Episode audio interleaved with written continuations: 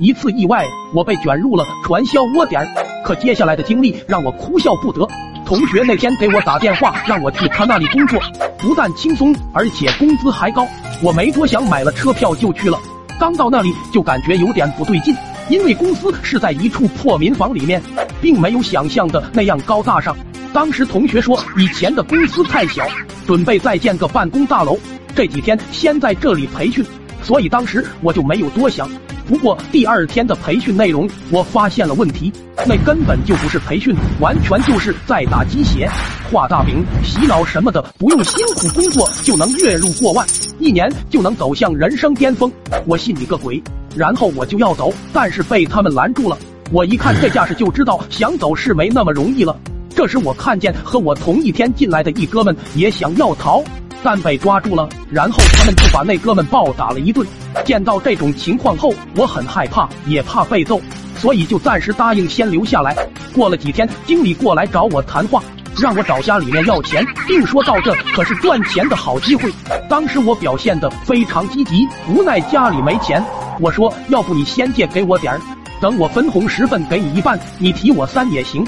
我心里盘算着，等他们失去耐心。也许就让我回去了，谁知他们不死心，还是每天上课不停的给你洗脑。于是每次上课我就迷迷糊糊、无精打采，但每到吃饭时，我就犹如饿虎扑食，一个人都能吃几个人的饭量，搞得团伙们最后没有饭吃。我抱着不放我走，我就把你们吃破产的态度使劲的吃。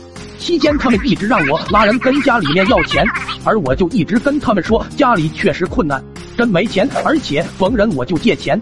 我说咱们马上就成百万富翁，先借我三百五百的，到时候还你一万。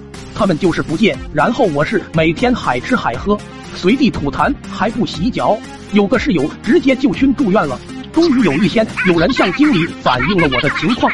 经理一看我真的榨不出油水，就在一个月黑风高的晚上。经理和另外两个人硬把我拉上一辆面包车，我当时还以为他们要杀了我，我害怕极了，并说道再给我一次机会，但他们根本不理我。就这样，他们硬是把我推上面包车，然后把我扔到了一处乡间小路的地方，把我的行李扔了下来。接着，经理掏出一百块钱甩在我的脸上，对着我说：“你被开除了，你个饭桶，让我滚远点，别再让他碰到。”接着就把车开走了，我一个人在风中凌乱。卧槽的，居然被传销组织开除了！宝宝们，虚假工作有风险，爱你么么哒么么么么么么哒。